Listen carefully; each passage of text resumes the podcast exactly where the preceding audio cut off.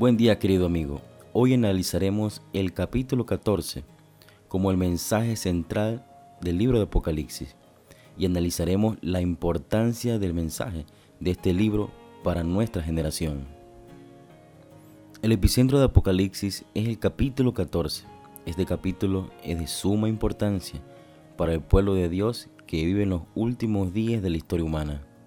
Este capítulo despliega el mensaje de Dios a la humanidad para el tiempo del fin. Este mensaje es crucial para el pueblo de Dios y para toda la humanidad. Aquí se muestra la venida de Jesús como una cosecha. La cosecha de grano maduro representa a los justos y la de uva madura representa a los impíos. Apocalipsis 14, 6 al 12 contiene un mensaje urgente del tiempo del fin a fin de preparar a hombres y mujeres para la cosecha final de la tierra vemos el mensaje del primer ángel para la primera generación del siglo XXI.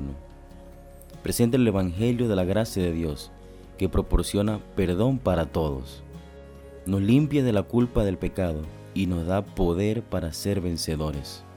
Este mensaje proporciona la base de toda autoestima en el hecho de que Cristo nos creó y nos redimió. Señala que un día toda injusticia llegará su fin en el juicio final de Dios.